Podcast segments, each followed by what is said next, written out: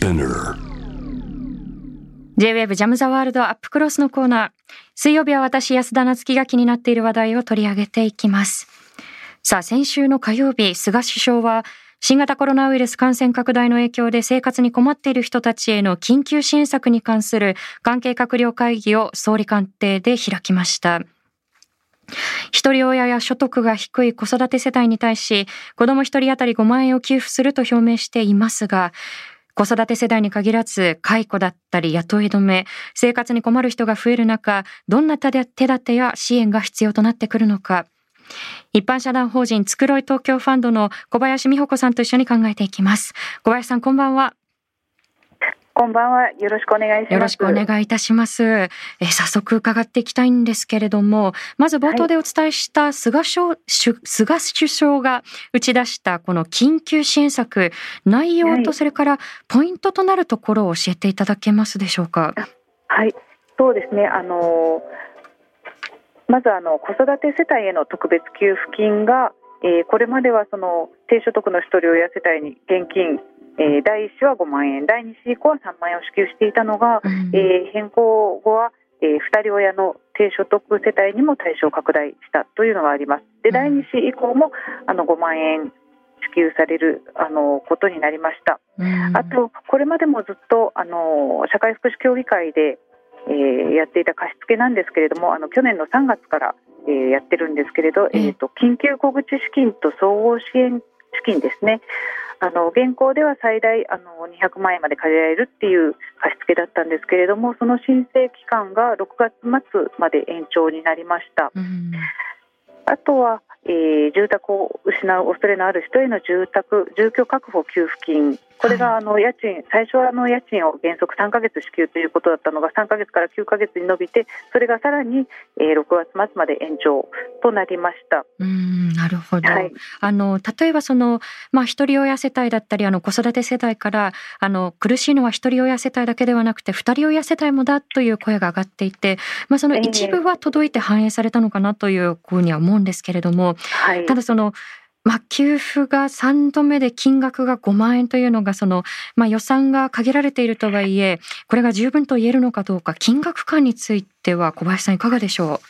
そうですね。金額はあの、まあ、ないよりはいいんですけれどもうん。非常に足りないという印象ですよね。でなんかあのとりあえずガス抜きじゃないですけれどもこれだけ出しとけばいいかなっていう風な印象も拭いされないところがあります。うそうですよね。あの、はい。おそらく皆さんはあの幅広くその子育て世代だけではなくてさまざまな世帯のその、まあ、困窮者の方々と向き合ってこられたと思うんですけれども、あの例えばその野党側からこうなぜ、まあ、単身だったりですとかあるいはそのええ。子どものいない世帯をこう給付の対象から外すのかという声も上がっていたと思うんですよね。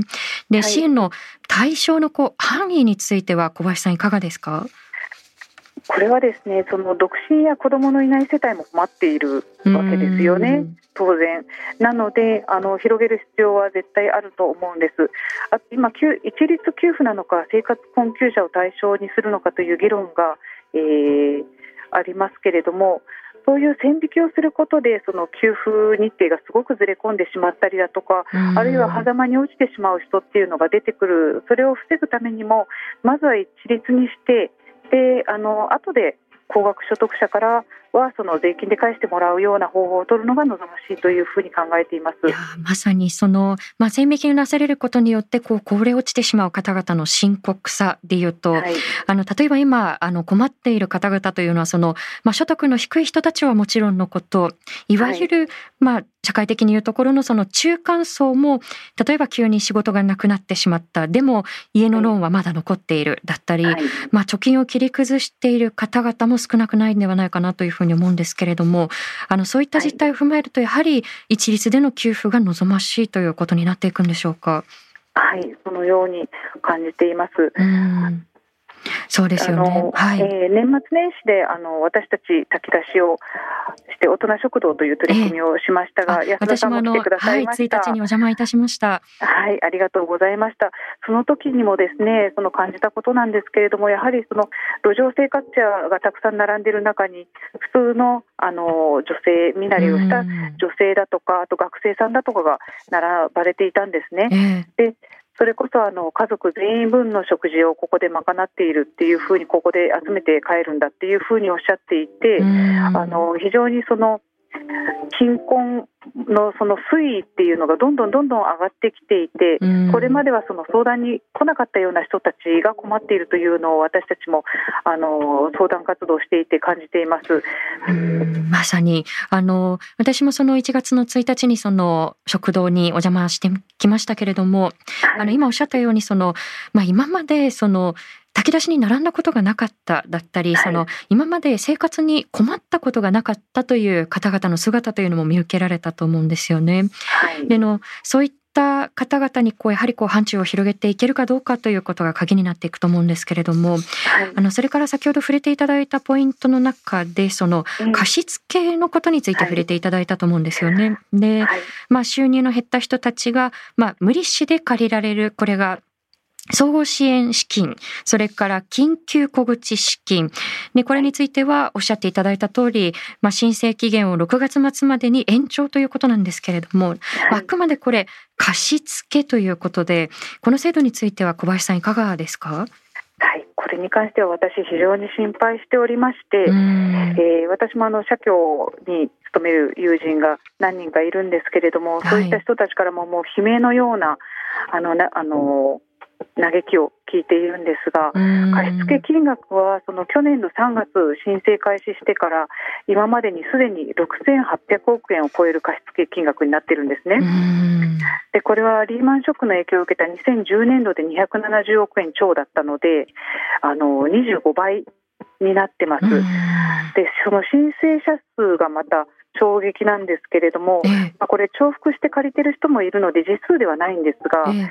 なんと170万件。170万件。はい、はい、国民の100人に1人があの貸付を何らかの貸付を受けているということになるんです。でこういう方々は貸付社協の貸付を受ける前にまずそのクレジットカードだとかリボ払いだとか、スマホ決済ですでにもう負債を抱えている方もすごく多いんですね。確かに。はいその利息の支払いでも生活が圧迫されていて貸付を受けに来るという方もいらっしゃるわけです。うんであのこれだけの人数が貸付に殺到してしまうっていうのがその生活保護に対する危機感のあ表れなんですね。なるほどそれはもう、えー、これまでそのバッシングだとか自己責任論だとかその一部の政治家が煽ってしまったことだとかそれからメディアがあの加担した生活保護の悪いイメージ作りだとかそういったものが影響していてものすごい人数の人があの貸付に殺到しているという感じです。なるほど。なので、はい、社協の方々も皆さん苦労していて、貸付をしないとこの人は死んでしまうかもしれない。だから一生懸命貸付をしながら、その間に生活保護になんとか誘導しようと、あの試みていらっしゃる方の声を聞きあの聞くことが多いです。なるほど。その今おっしゃったその生活保護に対する忌避感、あのどうしてもこう生活保護だけはやっぱりこう受けたくないという声、私も支援現場で触れたことがあるんですけれども、大事なポイントなので、後半しっかりその点については伺っていきたいと思うんですが、今おっしゃったその、まあ、例えばこの、まあ、政府のこの、まあ、貸付制度にたどり着くまでにカードをこう限度額までこう使ったりですとか、はい、まあ、すでにこう借金をしている人がさらに借金をするというふうになると、ね、まあ、一部その、まあ、一定程度のその収入以下の人たちはこう免除される可能性があるとはいえやはりこう返していくというために、例えばなんですけれどもこう、まあ、さらにこう借金をするためにこう闇金融に手を出すだったりですとか、あのそういった負の連鎖につながっていかないかどうかということ非常にこう気がかりなんですけれどそのあたりはいかがでしょう？はい、すごく気がかりです。この貸付のあの返済免除も借受人と世帯主が住民税非課税相当ならば資金ごとに段階的に返済免除となるんですけれども、これが月収15万円ぐらいでは非課税にならないんですね。なんと15万って結構ギリギリというかですよね。はい。なので非正規だったりそのプラス不安定就労だけど非課税ではない人たちが今後そのコロナの影響が残るこの国で、えー、これだけの金額をその返済していくというのはかなり負担があると思うんですね。で満額で借りちゃった場合その返済額というのはえーと、一月2万円ぐらいになるんです。15万円の収入で2万円のお金を返しながら、かなりの負荷ですね。っていうのはすごく負荷が大きいので非常に心配しています。うんあの今おっしゃったことを踏まえていくと、まあ、えー、今やはりこう盛んにこうまず自助この後に及んでもまず自助ということが非常にこう、まあ、強く掲げられていますけれども、はい、やはりこうもう構造としてこう、まあ、控除よりも自助を推進してしまっているような構造になってしまっているということなんでしょうか？そうですね国もそれをあの菅総理がお正月にあのおっしゃったようにあのまずは自助っていうのはもう本当に国民一人一人のに内在化されていてあの炊き出しに並んだ方たちもその本当に2割しか生活保護を受けてなくてその他の方は皆さん自分のまずは自分の力でっておっしゃるんですがもう到底自力ではどうにもならないし仕事がないのもあの本人のせいじゃないわけなんですよね。それなのに自力でっていうここまで追い詰めてしまっているのかというふうにでまた皆さん貸付をどんどん借金を重ねてしまうっていうこの悪循環の中で、うん、あの中には本当にあの皮肉にあの国が闇金業者になってるみたいですねなんてあの相談者の中でいう方もいらっしゃるんですけれども、うん、あの自殺者が、はい激増するんじゃないかっていうのを非常にあの心配していて、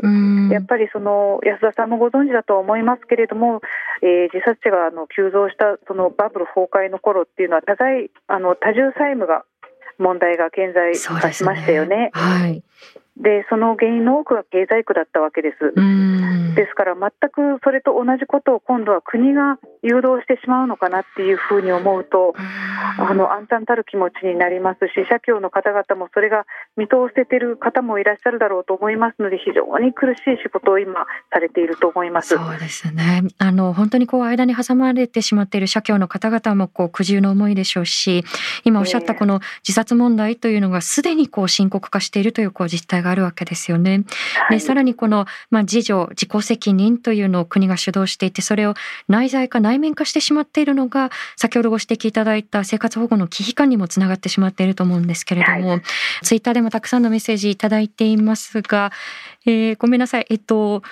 文字がちょっとあの異国の文字なので読めない方なんですけれども音符がついている方で、はい、あ国が闇金かというあのそういったった声もいただいていますし、先ほど前半の解説に対してですね。で、それから、バーゲンセール専門家さん、控除という意味を国は理解しているのかな、苦しんでいる方々はたくさんいますよという声で、まさにその通りなんですけれども、はい、あの、改めてこう実態を見ていきたいと思うんですが、はい、あの小林さんたち作ろう東京ファンドで年末年始にかけて生活に困っている当事者の方々に対してアンケートを行ったということなんですけれども改めてこの集まった声からどんなことが分かってきたんでしょうか？はいえーと、年末年始にあの開催しました大人食堂で、えー、食べるに困って炊き出しに並んだ人たち、うん、えー、の中から160人対象にあのアンケートを取りました。えーそのうち、えー、生活保護を利用している方というのが2割しかいなかったというのに随分びっくりしまして衝撃を受けました。はい、であの皆さんにどうして受けてないのかっていうふうにお聞きするとまあ、3人に1人35%ですよね、の方が扶養紹介その家族に知られるのが嫌だというふうにお答えになりました。でその他は大体皆さん自力まだ自分の力で頑張りたいだとか仕事があの戻れば大丈夫なんだというふうにおっしゃってなんとかそのギリギリのところで踏ん張ろうとしている方あとはその施設入所はちょっと無理だっていう方もあのその次ぐらいにいらっしゃいましたかね。なのでそうなんです。生活保護のハードルがここまで高いのかというのにすごく驚きました。うん。あのはい、どうぞどうぞ。あはい。その扶養紹介なんですけれども、えー、その厚労省はその生活保護を利用してくださいあなたの権利ですって言ってるんですけれども、そういったその扶養紹介があるせいで生活保護を利用できない方々っていうのを私たちこれまでにもずっと何人も何人もあのお会いしてきたんですね。えー、なのでこの扶養照会をなんとか止めたいなと思って始めたこのアンケートではあったんですけれども。この扶養照会をやめてください、あの不適切なあの扶養照会をやめてくださいというああの、はい、まあ署名活動を皆さんでも行っていたと思うんですけれども、はい、やはりそのまあ生活保護ってこう恥ずかしいことだっていうことのまあ危機危機感に加えて家族に知られたくないということが大きな要因になってしまっているということですよね。で、ね、この扶養紹介というのがあの聞き慣れない方もいらっしゃると思うので、はい、改めて例えば親族のこうどこまでにこう扶養紹介あなたたちはこの人を養えますかという問い合わせがいくのかだったりもう少し教えていただいてもいいでしょうか？はいはい、もちろんです。えー、扶養紹介はその生活保護を利用するときに、えー、扶養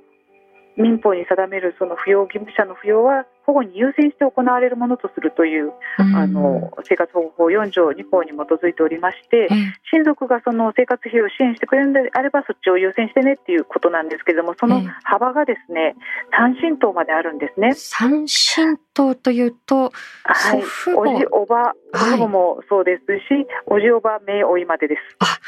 あかなり広範囲ですね、範疇としては。ね、はい、それ全部にあの扶養紹介するところはあんまりないとは思うんですけど、強いし、その扶養義務があるのは未成年の子と親の間とか、あと婚姻関係にある夫婦間なので、あのそれほど強くはないんですけれども、ただ祖父母だとかおじおばまであの扶養紹介をするぞっていうふうに言われることは確かにあるんです。なるほど。あのただあの皆さんもこれはあの数字で示していらっしゃったと思うんですけれども、はい、あの例えばその自治体の情報を見ていったときにこの扶養紹介によって実際にこう家族の扶養につながれたというケースというのが非常にこう稀だったという実態もあったと思うんですが、そのあたりはいかがでしょう？そうですね。はい。このアンケートをしてみようと思ったのが足立区の区議である小倉修平さんがあの議会質問をしてその扶養実績というのを問いあの垂らしたところ、うん、あの実績がその0.3%しかなかったっていうことが分かったんですね。その実際につながったケースが0.3%。そうなんです。なるほど。そうなんです。2275人中7人が何らかの援助ができるっていうふうな回答があったということで非常に少ないんです。で実際その扶養実績は各自治体平均でも1.45%にとどまっており、都市部だとゼロっていうところも全然珍しくないんです。扶養紹介してもあのそれに対するあの援助できますよ。がゼロっていうところも珍しくなくてそれこそその無駄な作業のために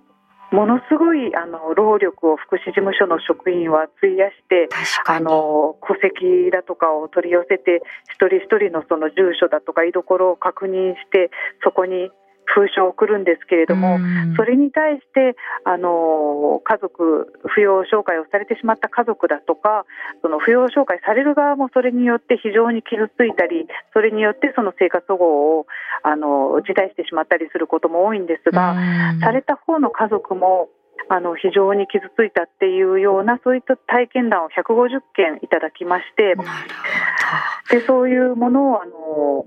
厚労省に提出しました。うんあの今聞いているともうほとんど誰も幸せにしないケースだなというふうにこう思うんですけれども、はい、あの例えばはい。そもそもその親族のこう扶養につながれる方々というのは、あのそもそもじゃあ元からこうつながっれていると思うんですよね。でもそうではない、ね、例えば、まあ、家族の複雑な事情を抱えていたり例えば縁が切れて長いあるいはその虐待があっただったり、はい、そういった事情を抱えているからこそ、まあ、家族とのこう扶養にもつながれずに生活に困っていった方々がたくさんいらっしゃるということですよね。そうです皆さんその家族は助けてくれるんだったら最初からそっちに行ってますよねっていうふうに皆さんおっしゃいますけど本当にそうで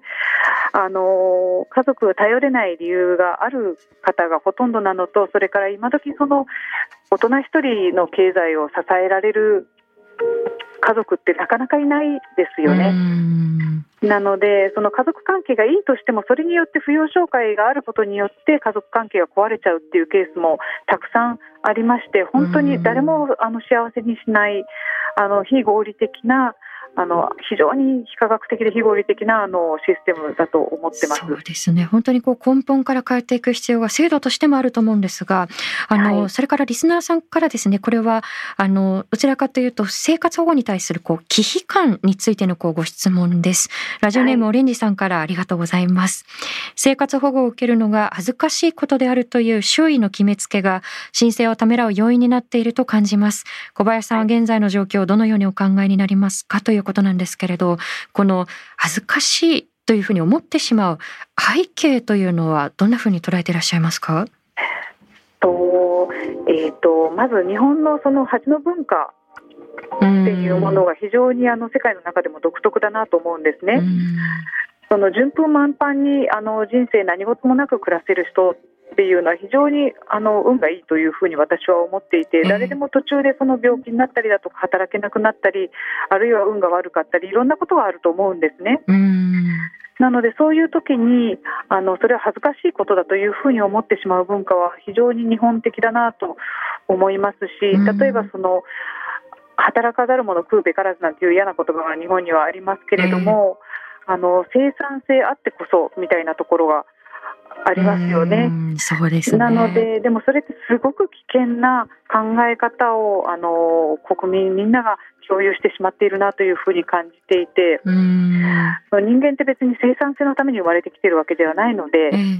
その人の命、人権っていうのは何をしていようが、その収入問わず、あの国籍問わずあの保障されなくてはいけないものなのに日本ではその役に立たないとダメっていう風な考え方が非常にある。それにあの、えーと、政治家の方がですね、はい、その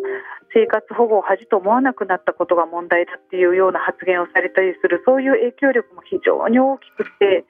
あのものすごい害をばらまいたと私は思っています。おっしゃる通り、その、まあ、政治家によるその、まあ、生活保護バッシングというのが続いて、ここにた、はい、叩いていいターゲットがいるんだっていう旗振りをしたというふうに私自身も思うんですけれども、はい、あの、そうした政治家主導でのそのバッシングだけではなくて、あの、非常にこう、気難、気がかりなのが、小林さん自身も、あの、発信していらっしゃったと思うんですけれども、この間相次いで、その、自治体でのその、窓口の対応のこう不備というのが明らかになってきたと思うんですよね。例えば、はい、あの中野区で東京都の中野区で言えば本来は区の職員がしっかり行わなければならない業務を外部委託していた実態があるだったりですとか、はい、あるいはその、まあ、横浜ではもう本当にこう典型的な水際作戦というのが行われて、まあ、本来、まあ、申請ができるはずの方を申請させないようなこう対応がなされてしまったりですとか、あの、そうした対応も相次いでいるわけなんですけれども、多くのこう相談に乗ってこられた小林さん、こういった実態も踏まえてこう今強く感じていらっしゃることというのはいかがでしょう？そうですね。その福祉事務所の窓口の対応が悪いあまりあの親切でないっていうのは今に始まったことではなくてこれまであのずっと続いてきたことなんですね。それこそ本当にあの20年前とかだとその持っていった申請書を丸めて投げられるなんていうこともあったぐらいの本当にガチバトルみたいなことが 行われていたのが最近ではそこまであのあからさまな追い返しはしない代わりにその追い返しの仕方が非常に巧妙になっているなというのを感じています。なのでその神奈川区のこともそうですしあの当事者の方がそのやり取りを録音してなかったらいかにもどうにもどうにでも言い訳ができちゃうんですよね。確かにあれはもうたまたま当事者の方がこうアドバイスを受けてこう録音していたからこう表になったものをまだまだこれって氷山の一角かなというふうに思うんですよね。そうですね。あの今そのコロナウイルスの影響で生活保護だけではなくてその冒頭でも申し上げましたけれども解雇だったり、まあ、雇い止めだったり、はい、まあ、突然これまで長らく続けてきた仕事から、まあ、突然外されてしまうというふうに非常にこう困っている方が私の身近でもいるんですけれども、はい、あの次の仕事を探すというのが非常にこう難しい状況の中でじゃあ、はい、どういうこう支援のこう形というのが必要となってってくるのか。あの皆さん作ろう東京ファンドとしてこう住まいの支援にもこう力を入れてこられたと思うんですけれどもいかがでしょう、はいはい、えー、そうですね。このコロナのあのこれはコロナはもう本当に災害であって未曾有の出来事でありまして。その仕事を失ったりだとかそのシフトを減らされてしまって生活ができなくなったりというのは個人個人の責任では全然ないんですね。なのであのまずはとにかく生活保護を一旦でもいいから利用するということを私たちはあの本当に強調したいです。で借金を重ねてしまう前にまず生活保護でせあの生活を体験させる落ち着くっていうことをしておけばあの仕事が戻った時にあの軽々とそこからまた動き出すことができますよね。うん確かにあの生活保護は権利ですっていうこう記載が、まあ、厚労省のホームページに載せられたりもしましたけれどもあの、こうした公的な機関がもっとそれを強く発信してもいいのかなというふうに思うんですけれどいかがでしょう？はいあの厚労省がそういった候補を載せるということはこれまで一回もなかったことでそれはそれですごく画期的なのと同時にあの今後ひどいことになるっていうことがある程度予見されているのかなっていう嫌な予感もあの同時にしますよね。それだけ深刻化するんではないか死んでしまう人が増えてしまうんではないかというそのサインのようであの怖いんですがただあの厚労省のウェブにアップしただけでは全然足りないわけです。だってそこに見に行かなければその情報には触れないわけなんですよ。ですからあのこれまでその広報してその自殺者を減らすっていうのはもう国の仕事だと私は思っておりまして、これまでそのバッシングにかけた労力の何倍もの労力とお金を使ってあの広報してほしいと思ってます。でこれまでにはい、はい、その国民がそのここれほどまでに自力で頑張んなきゃっていうふうにあの自分を追い詰めるように仕向けてしまった責任を取ってほしいっていうふうにあの憤りを感じています。そのあなたの命が大切なのだと。だからどうか生活保護を受けてほしいというのをマイナンバーカードの広報にかけたぐらいの労力をかけてあのテレビでもウェブでもあのネットでもゲームでも、うん、いろんなところに広告を滑り込ませて、うん、あの人々の目に触れるようにしてほしいと思ってます。確かにもうあの例えばいろんなところでウェブなりこうテレビなりこう CM を打つぐらいのことでいいのかなというふうに私自身も思いますし、はい。はい、特にその、まあ、一ぱいいっぱいなこう状況の方々って自分からこう情報を取りに行くっていうこう労力を避けなかったりしますよね、はい、だからこそこう届けていくということが求められてくると思うんですけれども、はい、あのおそらくこの中のその影響というのは今後もしばらく残念ながらこの影響続いていくと思われますし、はい、その事態のこう長期化をまあ睨んで支援のあり方自体先ほどそのまあ、扶養紹介をこうなくしていくという根本を変えるべきだという提言もいただきましたけれども、はい、やはりこう支援のあり方をこう根本からこう問い直す見直す必要性も小林さん最後に伺いたいんですけれどもやはりあるということでしょうか？はい。そうですね。あの先ほど申し上げた扶養紹介を撤廃することもそうですし、あの多くの方はその生活保護から遠ざけている施設入所もあの本人が希望しなければそういうところに長くとどめるべきではないっていうのをあの周知していただく必要がありますしあの本人が希望すればすぐにでもアパートの部屋をに入ってもらってそこに必要なサポートをくっつけて後付けしていくようなハウジングファーストの取り組みが今後は必要になってくると思います。もちろん。それにはあの公務員の数を増やさなきゃいけないだとかそのある程度のそのセッティングをしなくちゃいけないとかものすごく大変なのは分かるんですけれども、これまでのその生活保護のシステムっていうのを考え直すコロナ禍をきっかけに考え直すあの時が来てるんではないかと思ってます。あのハウジングファーストまず住まいをということでその生活を立て直していく拠点として本当にこう欠かせないのが住まいだと思うんですよね。で今このラジオを聞いてくださっている方の中にもちょっと明日が不安だちょっと生活が不安定だという方いらっしゃると思います。で、つくろい東京ファンドで検索をしていただくと様々な支援情報だったり相談窓口につながることができますのでえ検索をしてみてください。あの先ほどのその私たちは生産性のために生まれてきたんではないという提言本当にまさにその通りだなと思うので今後も長期化を睨んでまた小林さんぜひお話を伺わせてください。はい、今夜ありがとうございました。あの、この番組でも何度かお話をしたことがあるかもしれないんですけれども、えー、私自身も実は母子家庭で育って、で、母が新聞配達だったり、パートの仕事を掛け持ってくれたり、あるいはその学校側が奨学金あるいは学費免除という形で対応してくれたので、まあ行きたい学校にも行けてということで進むことができていたんですけれども、ある時その母が体調を崩して、通常通り働けないんではないかということで、生活保護の申請というのを試みたことがあったんですよね。で、ところが、まあ今となってはこう、あれが水際作戦だったのかなというふうに振り返るんですけれども、まあ役所がもう様々な、いや大学進学するんですかだったり、それらしい、格好好きのそれらしい理由というのを並べて、まあ結局その申請を断念するということが私たちの家族にもありました。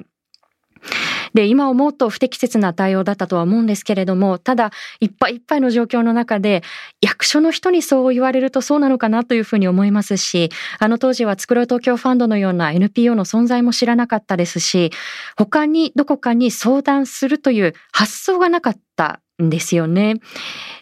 で、あの、控除からこうやって突き落とされる、解除されるという感覚というのが、あの予想以上にこう、まあ、突き放されたようなこう感覚を味わわされるんだなというふうにあの当時を振り返ります。